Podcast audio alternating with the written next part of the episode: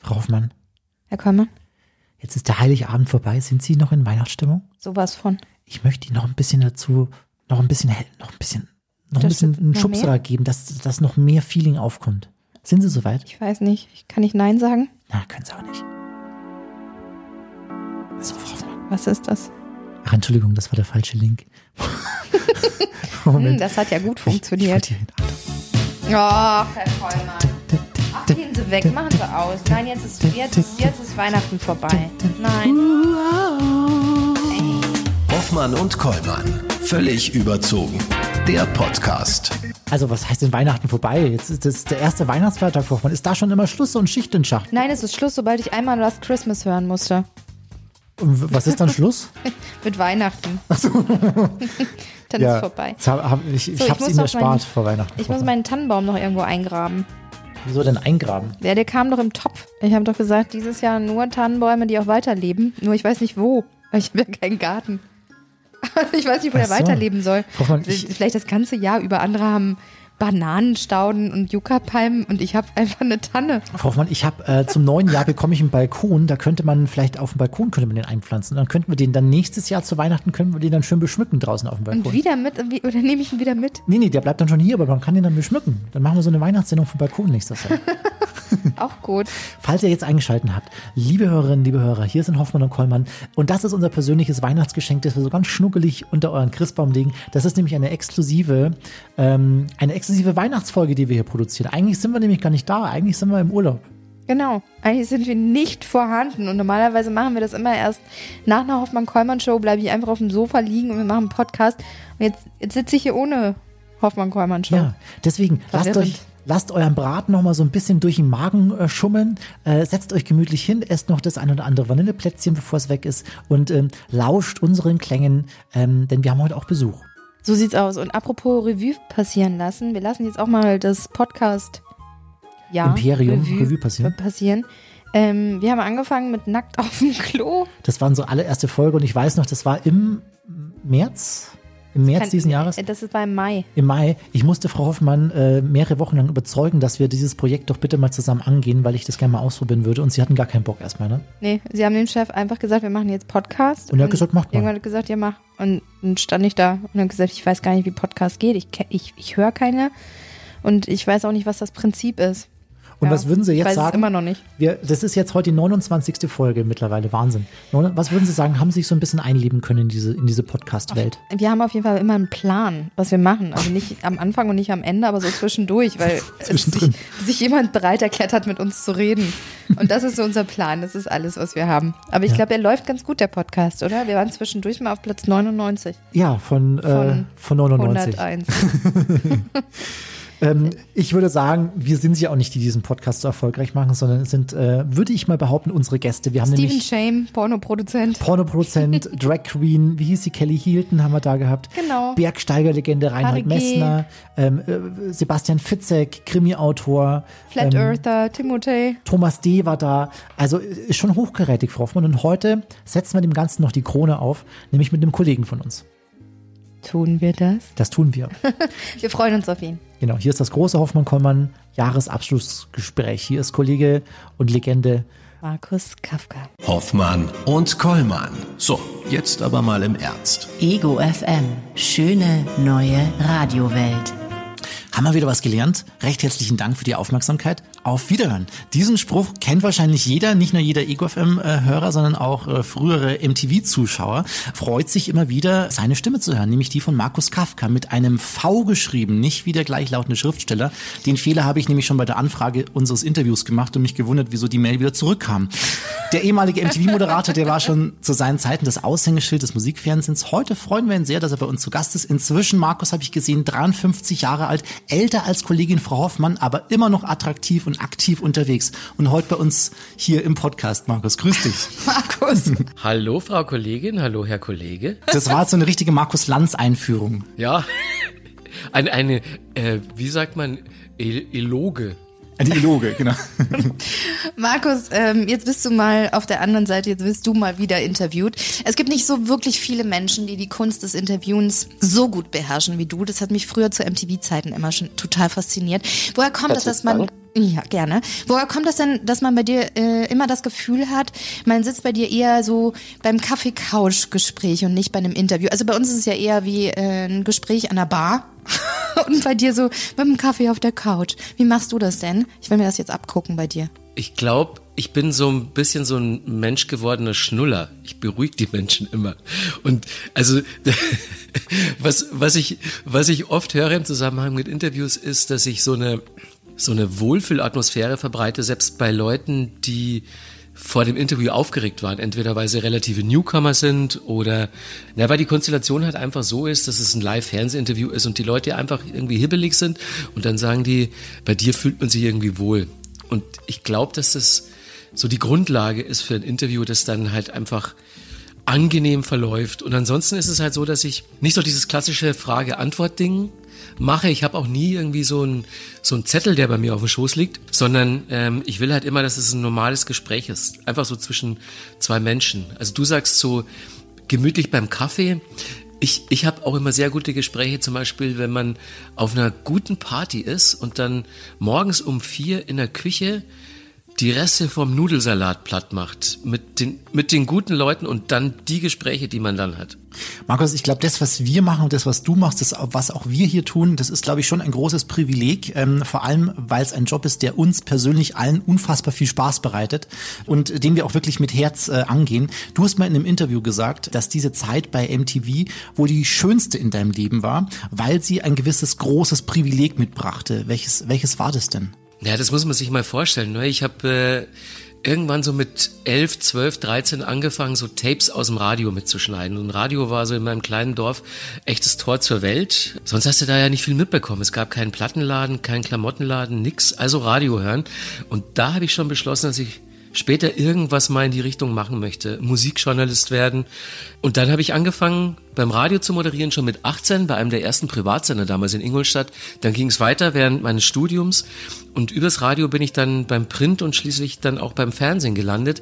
Und immer dadurch, dass ich, wie mein Papa das auch mal richtig gesagt hat, als ich ihm meinen Berufswunsch dargelegt habe, hat er gemeint so, was, Musikjournalist, das ist doch, ist doch kein Beruf, das ist doch ein Hobby.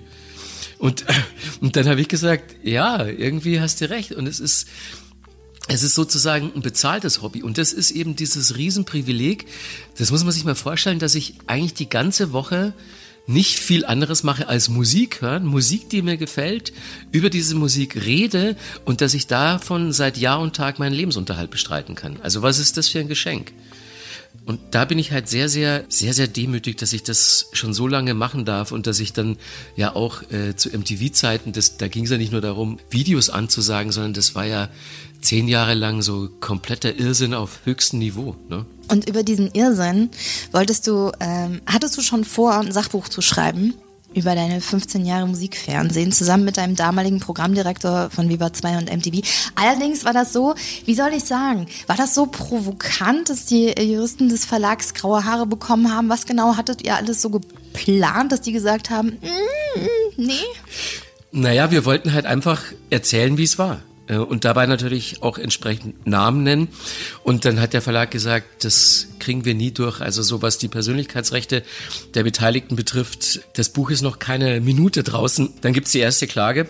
Und dann können wir anfangen mit Schwärzen und äh, die, die, das Buch wieder vom Markt nehmen, weil na, da passiert ja, da passiert ja auch so viel, dass man einfach nicht erzählen darf.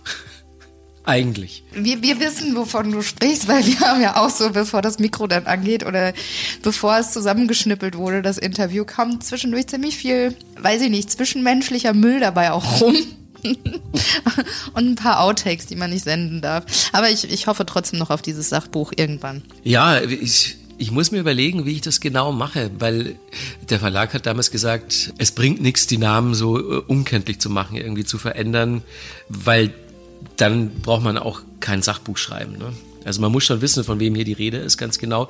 Und ich habe ja dann so ein bisschen den Kniff gewählt, dass ich statt dieses Sachbuchs dann einen Roman geschrieben hat, der, sagen wir mal, sehr, sehr autobiografisch ist. Und viele von den Leuten, die in dem Sachbuch namentlich genannt worden wären, die sind halt da als äh, Romanfiguren leicht abgewandelt aufgetaucht. Und da wussten, glaube ich, auch schon ein paar, dass sie gemeint sind und konnten dann aber halt nichts machen. Ne?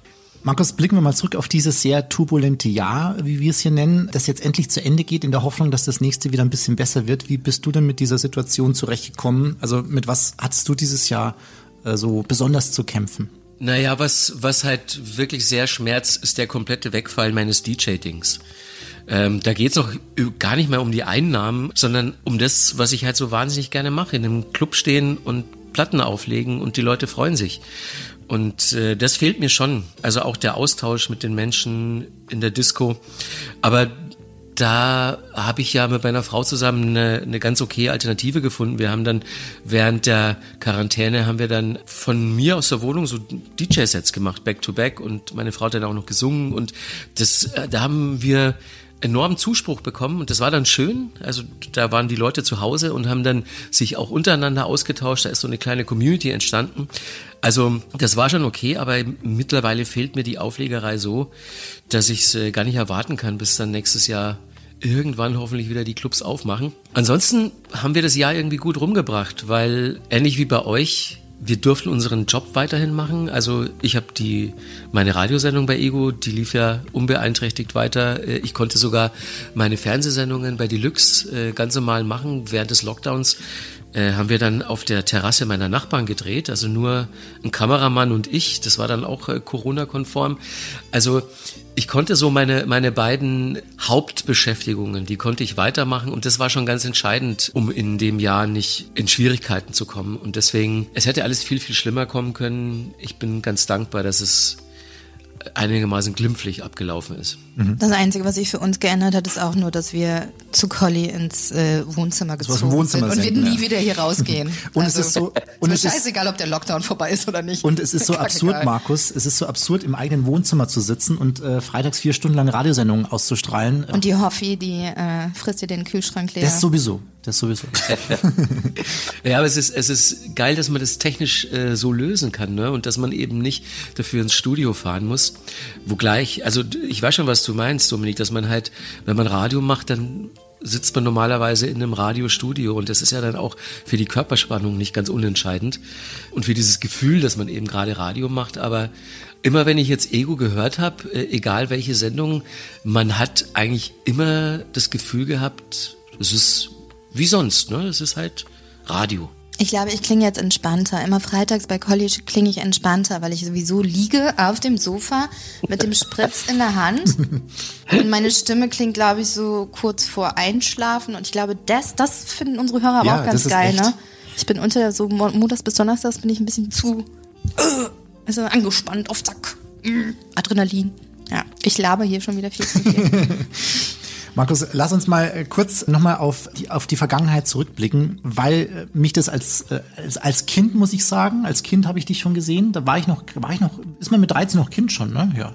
Ja, so pubertierender Jugendlicher. Aber es ist doch schön, dass, dass das trotzdem noch was aus dir geworden ist. Ist doch super, obwohl du mich so früh schon gesehen hast im Fernsehen. Das weiß ich nicht, ob man das so sagen kann, aber. Weil, weil ich dich halt damals auch schon immer bewundert habe und zwar auch äh, aufgrund dessen, weil du immer wieder aufs Neue tolle, wahnsinnig spannende, prominente Menschen vor Mikro hattest, vor der Kamera hattest.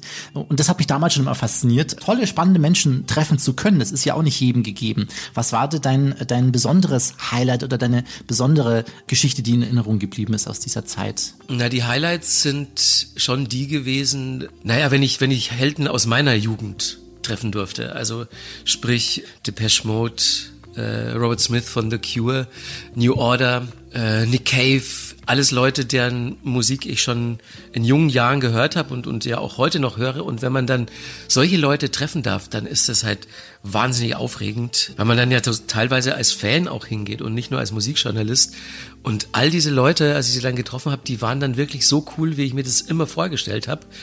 Und äh, das war dann einfach für mich ja so ein Riesengeschenk, dass, dass ich A, die treffen durfte und dass die dann auch noch so super sind. Deepish Mode hast du auch mehrmals getroffen. Wie war denn das erste Aufeinandertreffen zwischen euch? Da war ich wahnsinnig aufgeregt. Das war 2001 im Rahmen der MTV Europe Music Awards, die damals in Frankfurt stattfanden. Und da haben Depeche Mode äh, einen Award bekommen und haben auch live performt. Und zwar so eine, so eine Mega-Version von äh, Never Let Me Down Again. Und da hieß es halt, du interviewst die am Nachmittag und als ich das erfahren habe, so ungefähr eine Woche vorher, konnte ich einfach nicht mehr schlafen. Ich habe wirklich jeden Tag an den Fragen rumgedoktert und äh, habe die zigmal umgeworfen. Es muss ja dann auch was ganz Besonderes sein und ich wollte aber nicht so nerdige Fanfragen stellen, sondern schon so normale journalistische Fragen. Auf der anderen Seite wollte ich schon, dass sie merken, dass ich mich voll gut auskenne. So, was jetzt die Bandbiografie betrifft. Also ich habe mir äh, viel, viel mehr Gedanken gemacht und mich viel, äh, ich war viel nervöser als vor allen anderen Interviews, die ich bis dahin geführt hatte. Und da waren ja auch schon Leute wie Madonna dabei oder äh, Robbie Williams und wie sie alle heißen.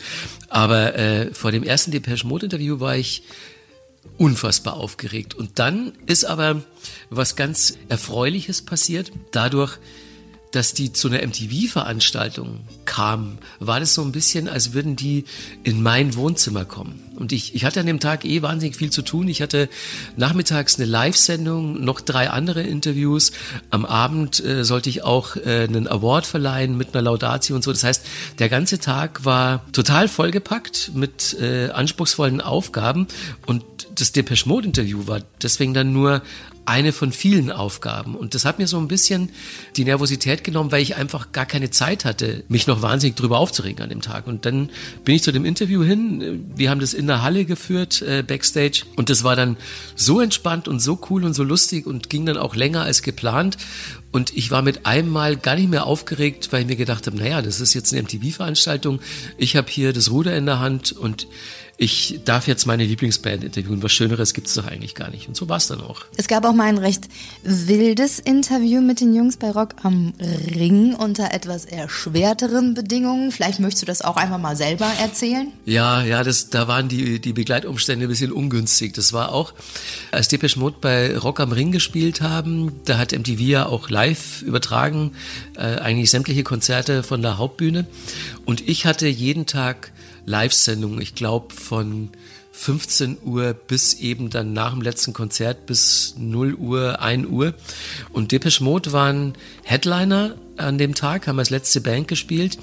Und ich sollte die halt auch interviewen. Und normalerweise kamen die Bands zu meinem Moderationsstandort. Und der war, äh, wenn man bei Rock am Ring schon mal war, es ist ja, wenn man auf die Hauptbühne guckt, ist rechts oben so eine, so eine Tribüne. Das, da sind normalerweise die VIP-Gäste, da war aber auch immer so das äh, MTV Outdoor-Studio praktisch. Und da sind dann immer alle Bands zum Interview hingekommen, bis auf die Headliner, die musste man dann Backstage interviewen. Und die Schwierigkeit da war jetzt, dass ich aus einer laufenden Live-Sendung raus, während eines äh, Musikclips, der lief, runterrennen musste, diese äh, drei Stockwerke von der Tribüne in den Backstage-Bereich. Dazu musste ich erst durch die ganzen VIP-Nasen durchtanken mich und dann noch ungefähr durch 10 Meter Fans, die vor der Bühne ja dicht getrennt standen. Und ich habe das gemacht mit so einem Security, der so ein bisschen die Leute aus dem Weg geräumt hat und äh, bin dann da runtergehechelt und um keinen Sendeluch zu produzieren, musste ich also unten direkt wieder live auf Sendung gehen mit Martin Gore, der mir dann da im, im Backstage-Container gegenüber saß. Und dann kam ich also wirklich zehn Sekunden, bevor die Live-Schalte dann, also bevor es wieder on air gehen sollte, mit der Moderation saß ich dann vor ihm total außer Atem, hab dann wirklich, keine Ahnung, da, da ist irgendwie, ich, ich weiß bis heute nicht, was genau passiert ist. Jedenfalls saß ich dann da und konnte mit einem Mal nicht mehr richtig Englisch. ja, das ist irgendwie, ist irgendwie so eine Sicherung durchgebrannt und äh, habe total beknackte Fragen gestellt und dann sind die ersten zwei, drei Fragen, die sind auch total versandet und dann wurde ich noch nervöser, weil mir dann ja wieder eingefallen ist, dass das Interview nicht geschnitten wird, sondern dass es jetzt live, live ist. Und ich, ich stammel da total im schlechten Englisch mit beschissenen Fragen. Und Martin hat mich auch ganz entgeistert angeguckt, weil das war ja nicht das erste Interview, das ich mit ihm geführt habe. Die äh, Chefin der Plattenfirma, das ist ja, war ja damals eine sehr, sehr gute Freundin von mir. Und dann hat Martin nach dem Gespräch zu ihr gesagt, gesagt, so sag mal, was war denn mit Markus los? So kenne ich den ja gar nicht. Der hat doch immer so gute Interviews geführt und das war ja, das war ja gar nichts jetzt. Und also wirklich so, es, es war, waren wahrscheinlich die Umstände, dass es halt so ich glaube, das war auch der zweite oder dritte Tag schon bei Rock am Ring. Und ich hatte ja jeden Tag acht Stunden Live-Sendung. Ich war einfach total durchgepeitscht. Äh, dann von diesem Gerenne, die Live-Situation. Da kam dann halt alles zusammen und das war, das war ein ganz beschissener Auftritt. Und äh, auch die, die Depeche Mode-Fans, die das live äh, verfolgt haben, die haben dann auch gesagt so, ey, so kennen wir den Kafka gar nicht. Und da gab es dann wirklich zu Recht auch äh, sehr irritierte Blicke und Schimpf und Schande. Sowas kann uns auch passieren. Ich wollte also, gerade sagen, ne, ich- man ich- muss ich- auch mal runterlassen, die Hosen, die eigenen. Ich wollte gerade mal sagen, ich, ich kann mich da so gut reinfühlen, Markus. Ich hatte vor 100 Jahren mal äh, ein Interview mit Blumentopf und äh, ich habe mich damals mit 40 Grad Fieber ins Studio geschleppt, weil ich das unbedingt führen wollte, weil ich das gut vorbereitet hatte. Ich äh, saß dann auch in diesem Studio und wusste von vorn bis hinten nicht mehr, was ich hier eigentlich will und was ich hier eigentlich tue. Und am liebsten würde man sich einfach wegzaubern in so einem Moment. Einfach so wegbeamen an einen anderen Ort, wo man einfach Ja.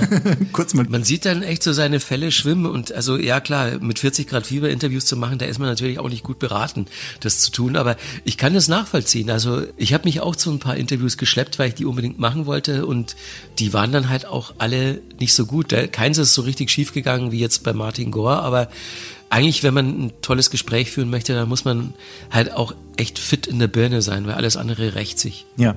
Markus, fit in der Birne warst du dieses Jahr ganz besonders, weil du dich auf ein Buch konzentriert hast. Äh, Und zwar, wir bleiben gleich mal beim Thema Lieblingsband und Depeche Mode zum 40. Geburtstag der Band. Hast du dich hingesetzt und hast ein Büchlein darüber geschrieben? Wie, wie, wie kam es zu dieser Idee? Aus dem Lockdown heraus, oder? Moment, erstmal ein Buch, muss man sagen, was 500 Euro eingebracht hat in unserer Toto-Total-Versteigerung. Ja, da hat er uns mal eben schön an die Wand geklatscht mit seinem Krass. Bam. Gott sei Dank. Dankeschön dafür. Ja, dieses Buch. Ähm, die Anfrage dafür kam schon im letzten Jahr ähm, vom Kiwi Verlag. Und die haben ja so eine Reihe, die heißt äh, die Kiwi Musikbibliothek. Und da schreiben Autorinnen und Autoren über die Künstlerinnen und Künstler, die sie am meisten geprägt haben. Also da gibt's ja in der Reihe dann auch noch T.S. Ullmann, der zum Beispiel über die Toten Hosen schreibt, Tino Hanekamp, der über Nick Cave schreibt, äh, Chili Gonzalez über Enya, ähm, Antonia Baum über Eminem. Und der Hauptinhalt dieser Reihe ist eben, dass man das nicht so als klassische Musikbiografie angeht äh, oder als Sachbuch, sondern wirklich so ganz persönlich aus, aus der Fanwarte äh, eben über seinen Lieblingsband schreibt. Und als dann die Anfrage kam, da musste ich nicht lange überlegen, äh, gab irgendwie nur die Option entweder The Cure oder Depeche Mode und dass es dann Depeche Mode geworden sind. Zum einen auch, weil ich die einfach schon viel öfter getroffen habe als Robert Smith und zum anderen, weil Depeche Mode wirklich so die einzige Band sind, die mich ununterbrochen seit 40 Jahren begleitet. Also bei The Cure war es halt so, dass ich zwischendurch auch mal das Interesse verloren hatte und dann haben die auch lange mal zwischendurch keine Platte gemacht oder zumindest keine, die ich richtig gut fand. Bei Depeche Mode war es so, dass ich von der ersten bis zur letzten aktuellen Platte mir jede gekauft habe und jede auch irgendwie gut fand. Ich war bei jeder Tour auf äh, Konzerten.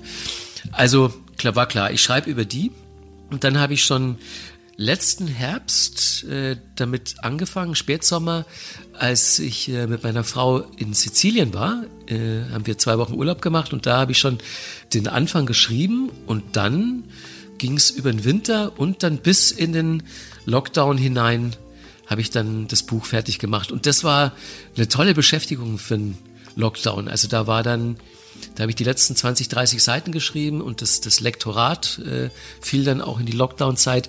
Und dafür war es dann optimal, dass man nicht vor die Tür durfte, sondern dann auch noch den großen Spaß hatte, an dem Buch zu schreiben. Und das ist mir halt auch extrem leicht von der Hand gegangen. Also ich habe ich hätte eigentlich doppelt so viel schreiben können, aber die Vorgabe war halt, dass man so ungefähr sich bei 100 Seiten einpendelt. Jetzt sind es, glaube ich, 120 oder so geworden.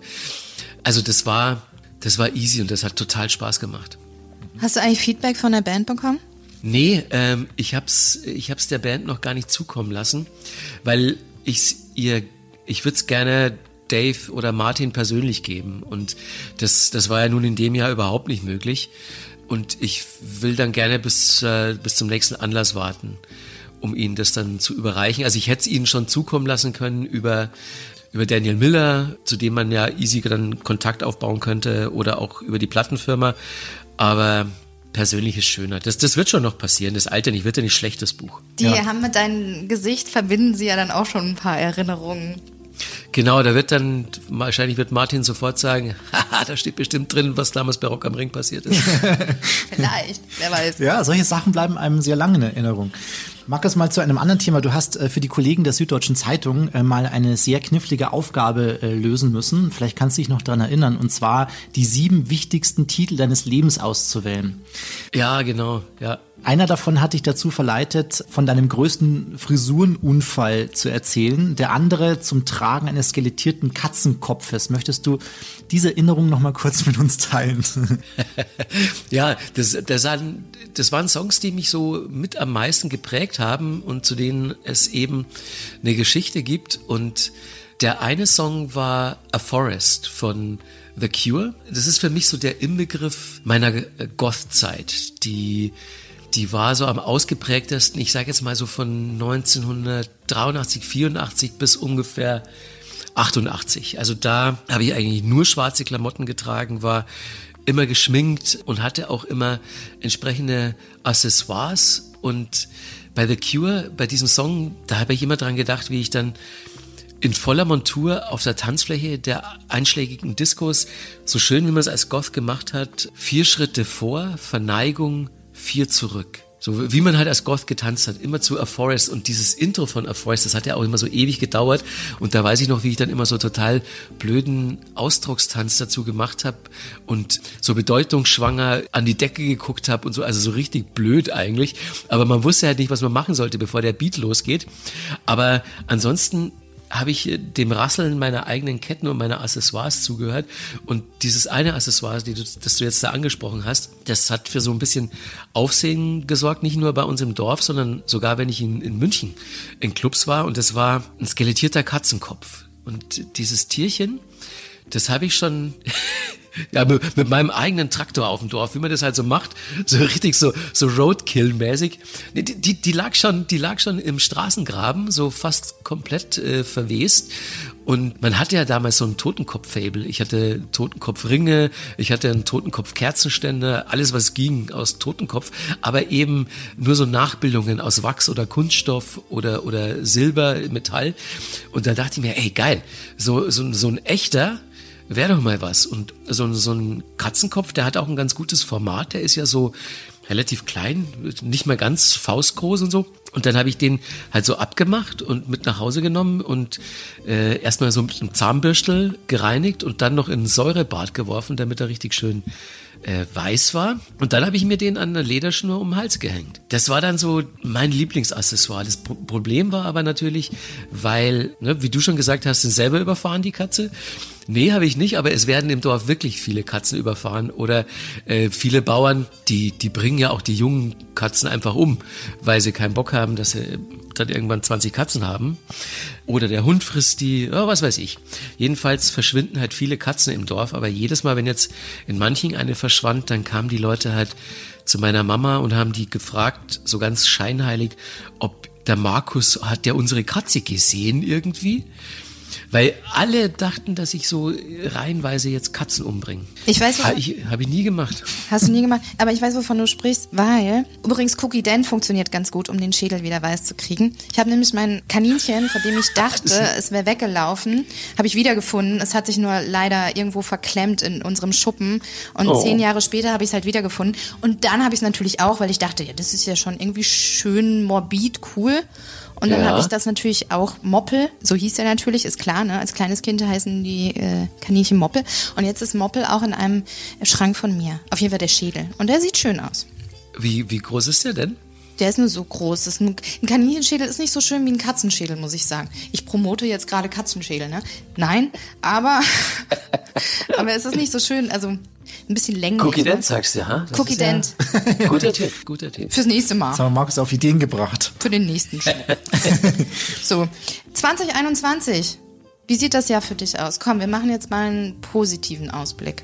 Ein Lichtblick. Naja, also ich hoffe, dass ich wieder in die Disco darf und äh, auf Festivals auch und nicht nur zum Auflegen, sondern einfach auch mal wieder zum Hingehen, weil ja, so Live-Musik fehlt einem natürlich auch ganz arg. Das wisst ihr ja selber, in einem Jahr, in dem es halt keinen Ego FM Festival Sommer gab, so gar nicht. All diese Sachen, auf die freue ich mich natürlich wahnsinnig und man muss schon sagen, dass ich auch sehr, sehr gerne verreise und also es war toll, weil wir zweimal in die Ostsee fahren konnten im August und im September und da auch das Glück hatten, zweimal super Wetter zu erwischen, was ja an der Ostsee jetzt auch nicht so ganz äh, normal ist. Also verreisen möchte ich wieder, vor allen Dingen nach Sizilien, so meine Lieblingsinsel und wenn es irgendwie geht, sogar so einen kleinen Roadtrip in Kalifornien machen, aber das, glaube ich, wird nächstes Jahr auch noch nicht. Vielleicht Ende des Jahres. Mal schauen.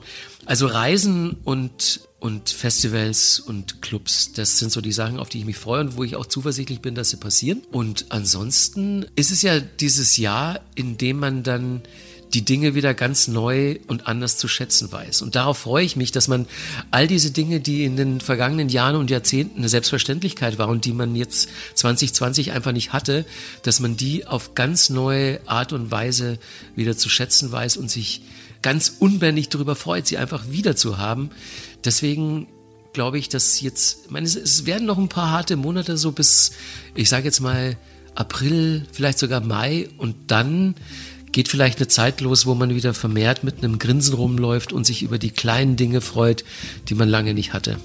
Markus, ich, ich, ich wünsche mir so sehr, dass irgendwer in die komplette Welt hinausschreit, jetzt ist alles wieder in Ordnung und dann fällt man sich in allen Städten in München in der Leopoldstraße, ja, fällt man sich einfach um den Hals, leckt sich einmal quer durchs Gesicht und fängt an zusammen zu saufen und Musik zu hören und zu tanzen. Das wünsche ich mir. Also das wäre so mein Ende des Lockdowns. Ja, genau. Das ist also so, dass man das auch so ganz rituell und bewusst begeht und einfach mal wieder weiß, wie schön das ist, wenn man sich näher kommen darf. Das stimmt. Markus, eine letzte Frage habe ich noch an dich zum Thema näher kommen. Kollegin Frau Hoffmann und ich, wir versuchen schon seit zehn Jahren, es ist eher schwierig, weil sie einfach keine bayerischen, sage ich mal, äh, Ambitionen in sich trägt. Du bist ein waschechter Bayer, du kommst aus Ingolstadt, bist da aufgewachsen, lebst zwar mittlerweile in Berlin, aber hast, denke ich mal, das ein oder andere Feeling für Bayern noch in dir. Äh, zumindest verliert man es, glaube ich, nicht, äh, wenn man von, von dort kommt. Jetzt mal eine ganz wichtige Frage für mich, auch für das neue Jahr, um so ein bisschen mit Frau Hoffmann besser arbeiten zu können. Deine Frau, die ja. Ist ja Babette. keine Bayerin. Genau, Babette. Die ist ja eine waschechte Berlinerin, ja? ja. Und ich habe mehrere Interviews gesehen und gelesen und habe feststellen müssen, dass du es geschafft hast, deine Frau durch irgendeine Art und Weise dem Bayerischen ein bisschen näher zu bringen, so dass sie mittlerweile sogar bayerisch versteht, was man von Frau Hoffmann nicht sagen kann. 13 jetzt, Jahre später immer noch nicht. Jetzt, ne? jetzt hätte ich mir von dir gerne mal so ein paar Tipps noch zum, zum Ende dieses Interviews geholt, wie ich es schaffe, Frau Hoffmann da so ein bisschen ranzuführen. Vielleicht spricht Markus ein bisschen hot, äh, sexy Talk bayerisch und dann wird das auch näher an nee, rankommen. Das, nee, das ist das allerletzte, was, was Dominik machen sollte, weil da, da geht, das geht total nach hinten los. Das kann ich dir jetzt schon mal verraten. Aber wodurch wir immer Spaß haben beim Bayerisch reden, ist, dass ich mir lustige bayerische Sachen raussuche und die gefallen dann Babette so gut, dass sie die dann auch in ihren Sprachschatz integriert. Zum Beispiel Klump, das Wort, äh, Riesenklump. Oder Moxter Buckfutzen. Moxter Buckfutzen. Also eine, eine Riesenohrfeige. Und, und gestern, also weil es war jetzt äh, vor gar nicht allzu langer Zeit war eine, eine Schlagzeile in der Süddeutschen Zeitung, weil ja der thailändische König sich gerade in Bayern aufhält. Und die Reaktion der Bewohner in der äh, Gegend, wo er sich aufhält, Starnberger See, glaube ich, die, die war sehr, sehr bayerisch. Und dann haben die gesagt, also die Schlagzeile war dann so, der Muhagel so ist Schleier. Und das, das diese, diese Schlagzeile, die, die fanden wir beide so lustig, dass wir zum Beispiel gestern haben wir dann ein paar Mal hintereinander dieses, diesen Ausdruck geübt. Der Muhagel, so ist es Schleier der Muhagel, so ist es Schleier. Und wenn man dann mit solchen liebenswürdigen bayerischen Ausdrücken bisschen bayerisch sprechen übt, dann, dann ist der Spaß daran viel, viel größer und ich glaube, dann wird auch Elise richtig fließend bayerisch sprechen und auch verstehen irgendwann. Das ist Wissen Sie Bescheid, Herr Kollmann, was der, Sie mit mir zu tun haben Sagen Sie hier. mal, der Muhagel soll sie Schleier. Der Muhagel soll sie Schleier. Das ist ein langer Schleier. Weg, Markus, aber wir kriegen es hin. Schleicher? Schleier. Oh mein Gott. Ich versuche, ich lerne jetzt. Ja, das war schon ganz gut eigentlich. Markus, vielen lieben Dank, dass du an unserem Jahresabschlussgespräch teilgenommen hast, dass wir ein bisschen War mir ein großes Vergnügen. Gerne, gerne. dass wir noch mal ein bisschen was über dich erfahren durften, aber auch wie du die Zeit in diesem Jahr verbracht hast. Und wir wünschen uns einfach allen, dass nächstes Jahr, wie du, wie du es gerade eben schon gesagt hast, besser wird, äh, dass wir uns auch wieder in Live sehen, dass wir wieder mal einen Kaffee trinken können. Und, einen Schnaps. Oder einen Schnaps. Unbedingt ein Schnaps beim, beim nächsten Ego-Fest und alles dann nächstes Jahr wieder mit Körperkontakt und in echt. Mich wirst du nicht mehr los. Ich, ich cringe dann. Weißt du, ich, bin- ich klammer dann immer an verschiedenen Beinen von unten oder so und, und Frau- reichere Schnaps Stell, nach stell dir oben. das mal vor, die Leute hängen einfach so in Knäulen aufeinander und, und lassen gar nicht mehr voneinander ab. Frau Hoffmann schreitet dann betrunken entgegen, der Murhackel soll sich Schleier. Dahin habe ich es gelernt. Ja, genau. Markus, danke dir. Äh, frohe Festtage noch. Einen guten Rutsch, wenn wir uns bis dahin nicht mehr hören. Und äh, wir sehen Ebenso. uns nächstes Jahr. Ja, bitte gerne. Hoffmann und Kollmann. So, jetzt aber mal im Ernst. Ego FM. Schöne neue Radiowelt.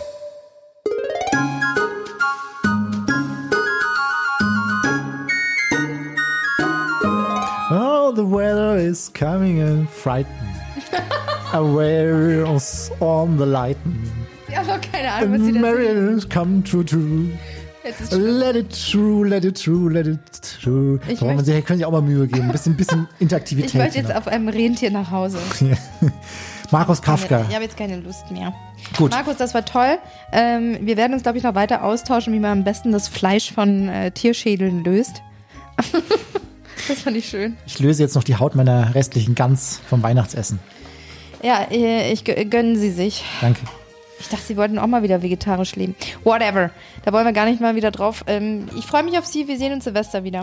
Genau, das war's mit der großen Hoffmann-Kollmann Weihnachts-Special-Ausgabe, Folge Essen Sie die 29. Kekse noch? Ich nehme die einfach mal mit. Wir, wir Podcasts. haben schon eh. Ich glaube, Sie haben ganz schön Ranzen. Völlig, also, völlig überzogen. Wir hören uns an Silvester wieder. 17 Uhr bis 1 Uhr in der Nacht. Ich freue mich auf euch. Und Frau Hoffmann vielleicht auch, das Und weiß Sie ich selbst nicht. gebacken? Ja. Das waren Hoffmann und Kollmann. Völlig überzogen. Der Podcast. Die Radioshow dazu gibt's jeden Freitag von 16 bis 20 Uhr bei Ego FM. Schöne neue Radiowelt. Ist das Geschenk für mich? Was? Das, da ist kein Name drauf. Jetzt das ist ist noch noch verpackt. da.